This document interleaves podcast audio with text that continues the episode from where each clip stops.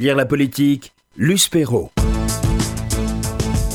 David Jazz, vous, donc vous publiez Démocratie aux éditions Alary, un essai percutant. Vous commencez votre introduction par le désengage en règle de la mondialisation heureuse telle qu'on nous l'a longtemps vendue, euh, promesse d'ouverture, enfin, etc., etc. Elle est aujourd'hui complètement remise en cause. Est-ce que c'est la défaite d'Alain Juppé au présidentiel de, 2017 qui vous a inspiré? J'ai tendance à penser que les, les élections sont souvent l'écume de mouvements beaucoup plus profonds. Rappelons qu'il était le chantre de la mondialisation heureuse, justement. Absolument. Et qu'il appartient en réalité à une génération, celle qui a tenu le haut du pavé dans les années 1980-1990, qui était persuadée que la mondialisation amènerait euh, la convergence économique, la convergence euh, culturelle, la convergence sociale. Et finalement, il n'en a rien été. Les fractures sociales et, et territoriales se sont euh, creusées. Et pour moi, il faut comprendre que les crises que nous traversons, que ce soit la crise économique de 2008, dont nous... Les crises sociales Les crises sociales, la crise démocratique dont on parle de plus en plus, sont en fait les, lointains rejetons euh, de euh, ces décisions euh, d'une mondialisation dérégulée prise dans les années 1980. Et l'OMC qui a quand même... rappelons quand même que c'était Pascal Lamy, un Français socialiste, qui nous a vendu cette mondialisation. Alors c'est vrai qu'il y a un très bon livre euh, qui a été écrit par Rawi Abdelal, qui est un, politiste américain, qui s'appelle The Paris Consensus, dans lequel il montre que ce sont souvent des hauts fonctionnaires et des dirigeants politiques français qui ont joué un rôle très actif dans le, design des institutions de la globalisation. Et effectivement, Pascal Lamy joue un rôle euh, très important de ce point de vue-là. Très bien. Donc, comment cette crise de la mondialisation a-t-elle déclenché quand même cette crise mondiale des démocraties, il faut bien le dire. Et comment le malaise s'est-il installé? Parce que ça fait quand même, c'est pas nouveau. Bah, la, thèse que je soutiens est un peu différente de la, thèse qu'on défend en général pour expliquer la crise de la démocratie. Je pense que la crise de la démocratie, c'est d'abord une crise du pouvoir sur soi. C'est-à-dire que les armatures de puissance publique, à commencer par les, les États-nations, n'arrivent plus à mettre en œuvre des politiques qui satisfont la demande des citoyens, et en particulier celle des classes moyennes qui sont véritablement les, actionnaires de la démocratie, on le sait depuis, depuis Tocqueville. Et ça, ça s'explique par le fait que dès les années 80, on a pris un certain nombre de décisions qui consistaient à éloigner des citoyens la décision publique dans un certain nombre de politiques euh, qui étaient vitales. Je, parle par exemple de l'indépendance des banques centrales. Il faut savoir que la politique monétaire, euh, en temps de crise en particulier, c'est absolument vital dans la vie euh, des nations. On l'a vu en, 2008. On l'a vu en 2008 et on continue de le voir et on risque de le voir euh, Encore cette fois-ci. Dans, les semaines et les mois qui viennent, compte tenu de l'impact que le coronavirus risque d'avoir sur nos économies et de la nécessité d'appuyer sur la pédale monétaire en quelque sorte pour compenser ces effets. Et je crois que cette perte de pouvoir euh, a été ressentie très durement par les citoyens qui ont euh, en quelque sorte décidé de faire payer ce, ce, sentiment. et j'ajoute à ça le fait que la mondialisation a aussi, en particulier dans les sociétés occidentales, creusé les inégalités sociales et euh, les fractures euh, territoriales. Le mmh. Brexit, par exemple, est le résultat d'une question euh, territoriale qui, qui, qui, dure depuis 30 ans et la douloureuse désindustrialisation du nord de l'Angleterre, mais qui s'est vraiment aggravée avec le gouvernement de David Cameron, qui, comme vous le savez, a non seulement fait l'austérité budgétaire, dans le domaine de l'éducation ou de la santé. Pour, rentrer dans les normes pour européennes. Pour rentrer dans les clous, effectivement, de la maîtrise du déficit, mais a aussi décidé de donner à Londres et à l'Écosse, c'est-à-dire aux territoires les plus compétitifs, des avantages fiscaux qui les rendaient incapables de financer la solidarité avec les régions du Nord. Donc euh, le président Macron a raison de ne pas rester, de ne pas avoir trop l'œil euh, sur les déficits budgétaires en France. Ah, moi je pense qu'aujourd'hui, en période de taux négatif, euh, il est clair que le contrôle strict des déficits n'est pas la priorité macroéconomique. Ça ne veut pas dire qu'il ne faut pas avoir une gestion sérieuse des finances publiques. Et, si on fait du déficit, il faut, faire du bon déficit, c'est-à-dire euh, dans des investissements d'infrastructures, par exemple, dans le domaine de la mobilité euh, douce euh, ou dans le domaine de, des batteries électriques. Mais c'est clairement pas la priorité à l'agenda, je pense. Donc il a raison, pour vous. En effet. Les trop nombreux abandonnés au bord du chemin, quand même, il y en a dans toute l'Europe, dans le monde entier, mais en Europe, en particulier que la, mondialisation a provoqué, est-ce que ce sont eux qui se sont tournés vers ce que vous appelez les le national-populisme? Est-ce que ce sont les mêmes? Est-ce que ça, ça coïncide en gros? Ça coïncide en gros, d'autant plus que bon, le populisme, moi je vous avoue que je suis de plus en plus sceptique vis-à-vis de l'utilisation de ce terme qui a fait florès. Populisme? Oui, et qu'on utilise à toutes les sauces dès qu'on veut. Ah. Euh, c'est parfois utilisé par une partie des élites qui veulent désigner tout ce qui, tout ce qui cherche à stigmatiser, on va dire. Ou à cacher. Ou à cacher, en mettant la poussière sous le tapis. Mais ce qui est certain, c'est que euh, j'ai la conviction que le populisme, euh, c'est euh, une réponse à la crise démocratique profonde que nous vivons. Les citoyens, en réalité, votent pour des hommes forts qui, qui donnent l'illusion qu'ils vont reprendre les choses en main parce qu'ils se sentent dépossédés. Donc c'est cette dépossession qu'il faut qu'il faut réparer. C'est cette dépossession qu'il faut réparer. Et si j'ai écrit ce livre, moi, c'est justement pour essayer de, de formuler une doctrine euh, qui permettent de traiter sérieusement ces problèmes, pas en cachant la poussière sous le tapis ou en prenant de l'homéopathie, mais sans aller dans la voie justement identitaire et, autoritaire que qu'on voit émerger partout. Alors, comment cette mondialisation euh, subie, en gros, par, par les peuples, a-t-elle été vécue dans notre espace européen d'une manière spécifique? Parce que c'est très symptomatique de ce qui. Il y a quand même des fractures, des fractures territoriales, des fractures sociales dans toute l'Europe. Oui. Vous parliez de l'Angleterre, mais il y a aussi, euh, même là, les, les, démocraties du Nord sont dans le même cas.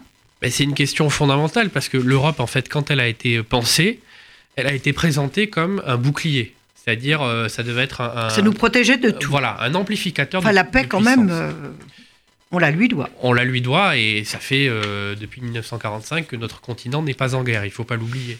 Faut pas l'oublier quand même. Elle a été présentée comme un amplificateur de, puissance et comme un, bouclier. Or, ce dont les gens se rendent compte aujourd'hui, c'est qu'elle est surtout un amplificateur de mondialisation. C'est-à-dire qu'elle sa tournure très centrée sur le droit, sur la libre concurrence, très centrée sur l'ordolibéralisme, euh, en réalité a plutôt protégé la libre industrie, euh, le marché unique, mais n'a pas protégé suffisamment euh, les citoyens. Et surtout quand on a construit des dispositifs comme l'acte unique en 1986, sous l'impulsion de Jacques Delors, on était persuadé que viendrait une Europe sociale, c'est-à-dire qu'il y aurait un pendant social, un nouvel âge des solidarités sous la forme d'un État-providence européen. Et ça, ça n'est pas venu. Et donc c'est ce déséquilibre qui est très mal Est-ce que ce n'est pas une, une vision très française, héritée des Lumières, cette, euh, cet optimisme-là? Bah, c'est en tout cas euh, une vision très française. Qui n'était pas, qui n'était pas la vision des autres Européens, des autres surtout, C'est une vision très abstraite. C'est pour ça d'ailleurs que les Français ont joué un rôle aussi éminent dans le design des grandes institutions de la mondialisation. C'est parce que les Français sont très bons en abstraction. Nous ne sommes pas le, le pays de Descartes pour rien. En revanche, quand vous allez dans les faits et dans le concret, vous voyez à quel point il est difficile de transférer l'État social du niveau national vers le niveau européen, pour une simple et bonne raison que la masse d'argent en jeu est considérable. L'État social français, c'est la moitié du PIB, puisque toutes les dépenses sociales ou publiques correspondent à de la solidarité nationale. Vous ne pouvez pas transférer ça du jour au lendemain au niveau européen, parce qu'il n'y a pas suffisamment de solidarité entre les peuples européens. Et j'ajoute une chose, si vous transférez la totalité de l'État social français vers le niveau européen, vous allez avoir une perte de solidarité ou de bien-être pour les 40% des Français les plus modestes. Et ça, ce sont des sacrifices auxquels les peuples ne sont pas prêts. Oui, mais ce n'est pas le cas pour les l'État-providence tel qu'on le, tel qu'on le connaît en France et la redistribution euh, que vous venez d'évoquer, c'est pas le cas dans, dans, toutes les démocraties européennes. C'est pas le cas en Angleterre, ce n'est pas le cas euh, dans les ex-républiques de l'Est. Et malgré cela, les mêmes phénomènes s'observent. Je suis tout à fait d'accord. Alors, cela, étant, le, niveau de socialisation de la dépense publique, même s'il est plus élevé en France que dans ses voisins, reste quand même en Europe de combien Parenthèse. Bah, disons qu'en France, il est de l'ordre de la dépense publique, c'est 56% du PIB, c'est-à-dire plus de 1000, plus de 1000 milliards d'euros. Ce que les Français perdent de vue quand Ce même. que les Français perdent souvent de vue. Mais quand vous allez en Allemagne euh, ou en Espagne, vous êtes à des niveaux qui sont plutôt de l'ordre de 40%, mais c'est quand même considérable, si vous voulez. Vous n'avez pas du tout ça au Brésil, vous n'avez pas du tout ça en Chine, euh, qui sont des pays dans lesquels vous avez des contrastes territoriaux absolument Ni en Russie. encore moins en Russie. Donc là, il y a vraiment un modèle ouest européen, c'est ce que j'essaie d'indiquer dans le livre, mais ce modèle ouest européen, il s'est consolidé sur une base nationale. Si demain vous transférez ça sur une échelle européenne, forcément vous allez avoir une perte de bien-être pour des populations entières qui ne supporteront pas euh, l'intégration européenne. Alors, face à cela, il y a quand même eu des, solidarités qui se sont construites. Et vous, euh, vous parlez justement des solidarités territoriales. Par exemple, l'Italie s'identifie à Fiat, la France s'identifie à Renault. Euh, donc, il y a quand même, tout n'est pas perdu. Tout n'est pas perdu, sauf que ces, ces, ces, fleurons industriels, ils ont perdu leur réseau de sous-traitants. La régie Renault en 1975, c'est 1800 sous-traitants, ah. dont 80% sur le territoire français. Comment disait Pompidou? Quand euh, Billancourt euh, tous la France rhume. la France sans rhume. Voilà. Et, c'était très juste parce que si vous voulez, vous aviez Michelin par exemple qui fabriquait les pneus à Clermont-Ferrand, vous aviez GMS dont on a parlé il y a quelques années dans l'actualité qui était à la souterraine dans la Creuse, mais partout en Normandie, en Ariège, en Alsace, vous aviez des sous-traitants. Et donc il y avait une puissance d'aménagement du territoire qui était liée à cette grande industrie qu'on n'a plus du tout aujourd'hui, parce qu'il reste quelques grandes entreprises industrielles dans des secteurs. Il n'y a plus de maillage industriel. Mais il n'y a plus de maillage industriel local, parce que la fragmentation mondiale des chaînes de valeur fait que les sous-traitants de ces géants industriels sont maintenant en Roumanie, en Chine ou au Maghreb. Et alors, alors face, il, y a, il y a en plus, face à cette fracturation, il y a l'exil fiscal des ultra-riches que qu'aucun gouvernement n'a vraiment combattu, ça ne pouvait pas arranger les choses. Donc, euh, est-ce que c'est de là que vient ce sentiment des Français et des autres peuples européens d'être pas représentés par leurs représentants? Ben, Je pense qu'il y a une, une, partie du sentiment de partition et de sécession vient de là vient du fait qu'en réalité, aujourd'hui, vous avez des élites transnationales, c'est pas moi qui dis ça comme ça, c'est la non. science politique, hein, qui Bien vivent sûr. au rythme de la mondialisation, qui sont hyper mobiles, aussi mobiles que le capital. Regardez un cadre d'une grande entreprise. Il est un jour à New York, le lendemain à Dubaï, trois jours après à Shanghai, il repasse par Paris brièvement. Donc il vit au rythme et dans l'espace, dans les spatialités de la mondialisation économique et financière. Alors, en revanche, euh, les gens ordinaires, les employés, les ouvriers, euh, eux, ils restent très attachés et très liés à, à leur environnement, euh, à, leur, à une proximité. Et d'ailleurs, il y a des études économiques qui ont montré que pour ces catégories-là, la mobilité géographique et sociale s'est même plutôt réduite ces 20 dernières années, alors que euh, normalement, la mondialisation, l'unification des marchés aurait dû amener l'inverse. Oui, mais par exemple, quand euh, on démonte euh, Fessenheim, c'est une décision de l'État. Ce n'est pas une décision européenne. Est-ce que ce n'est pas, là aussi, abandonner la série D'abord, quelque chose qui rapportait beaucoup d'argent à, l'État.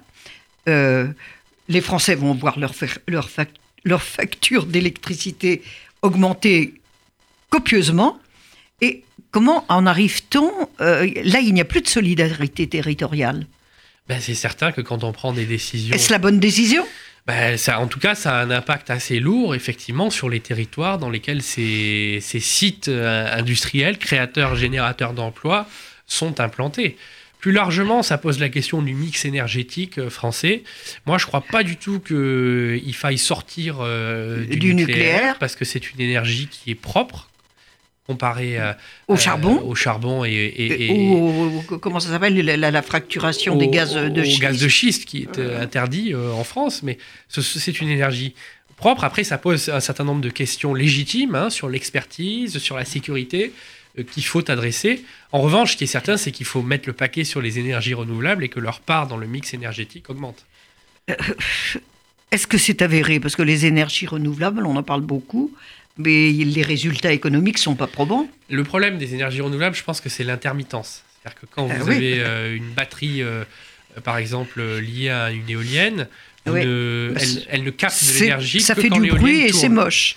Alors il y a le problème esthétique aussi qui se pose. Une, une solution pouvant être les éoliennes offshore, c'est-à-dire celles qu'on met, met, en mer. Mais effectivement, aujourd'hui, les coûts de production sont élevés à cause de l'intermittence. Mettez-vous à la place de quelqu'un qui euh, vivait en Ardèche tranquillement euh, avec leurs belles montagnes, comme disait Jean Ferrat, et qui se retrouvent avec un champ d'éoliennes. Je, je, je, partage avec Alain Finkielkraut la, la, la préoccupation d'une écologie poétique et esthétique. Et effectivement, de ce point de vue-là, les éoliennes ne sont pas les, les, infrastructures les plus...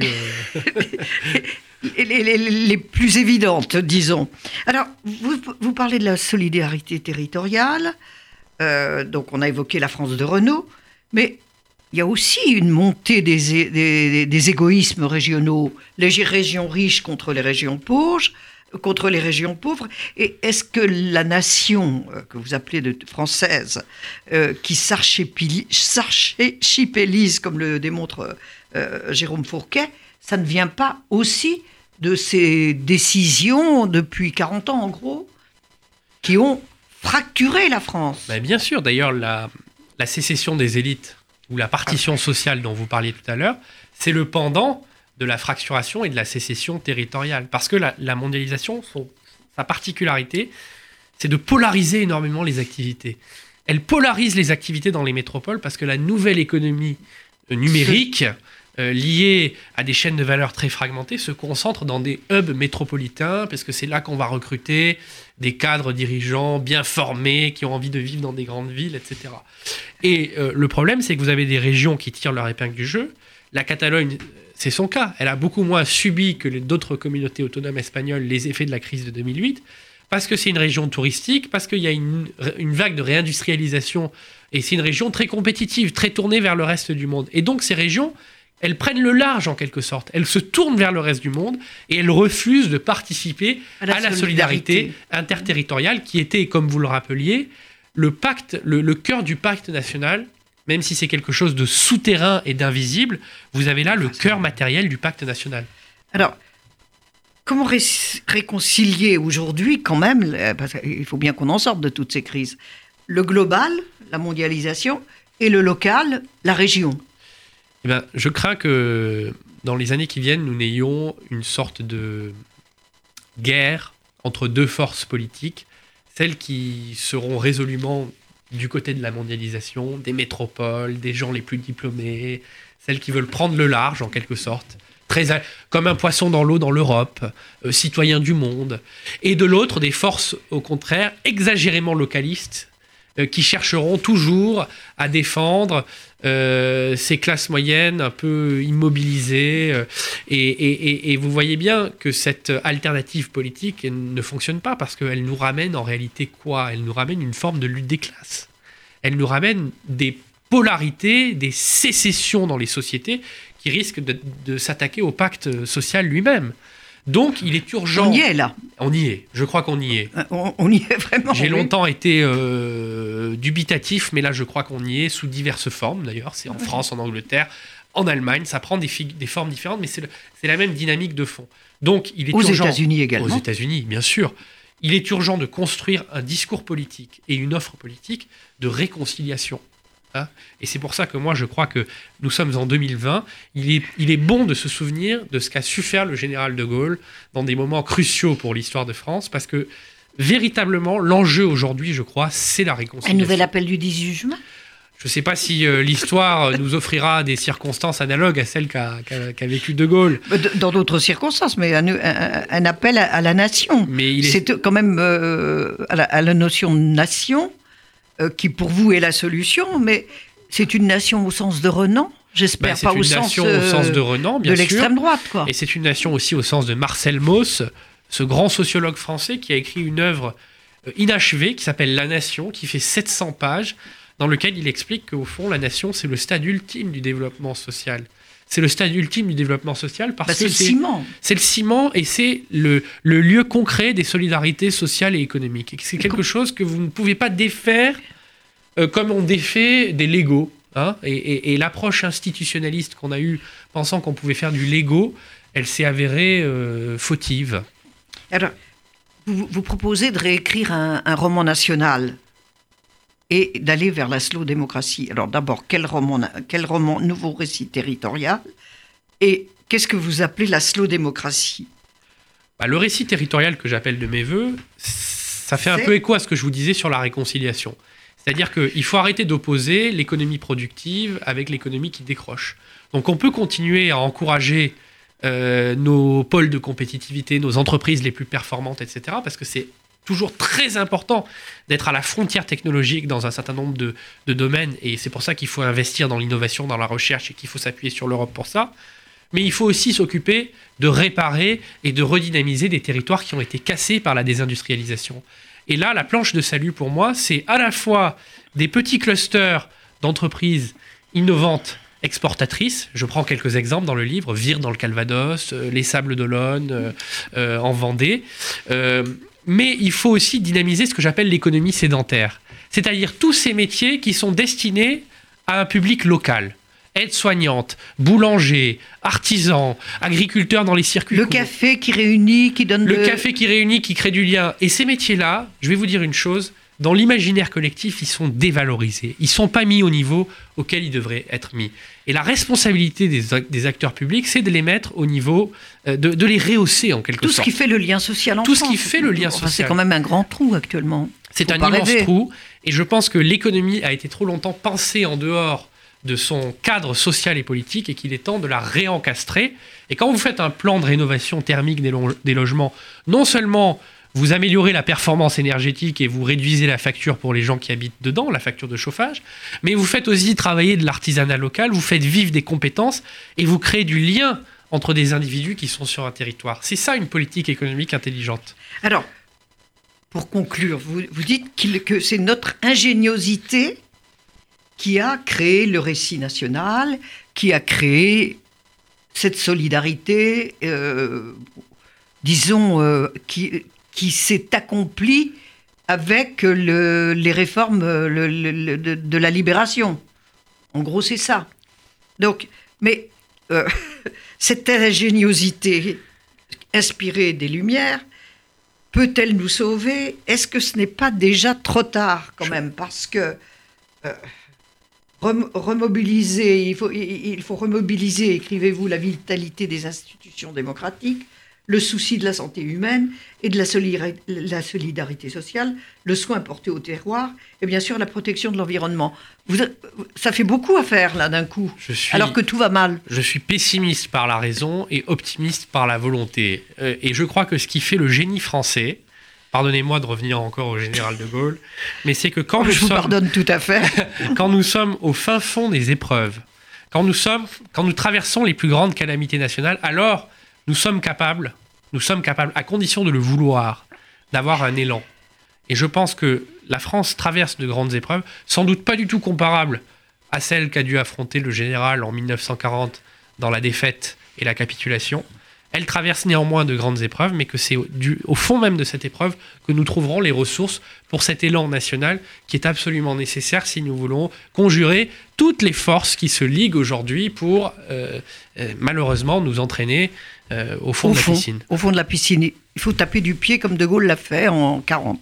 Mais dernière question, est-ce que ça va jouer là avec le, cette, cette, pandémie qui menace le monde? Je pense qu'elle va rebattre les, quatre, les cartes de la mondialisation en tout cas. Vous voyez quand euh, parce qu'on là on s'aperçoit des limites. On se rend compte par exemple que dans le domaine de la santé, tous nos actifs stratégiques ont été délocalisés. Donc nous sommes extrêmement vulnérables aux chaînes d'approvisionnement chinoises et nous ne pouvons même pas fabriquer les médicaments ou les vaccins si jamais l'économie chinoise se grippe, sans mauvais jeu de mots qui nous permettrait de soigner notre population. Donc la décision de Sanofi, par exemple, de relocaliser une partie de ses actifs est intéressante de ce point de vue-là. C'est le simple bon sens, non? Oui, mais il nous avait échappé ces dernières années. À bas la, la mondialisation heureuse, vive la slow démocratie. Comment reprendre notre destin en main? Précipitez-vous sur l'essai de David Jazz, Slow Démocratie, aux éditions Alary, et il est un des favoris du prix du livre politique qui sera décerné le 28 mars prochain à l'Assemblée nationale. Merci de votre invitation. RCJ.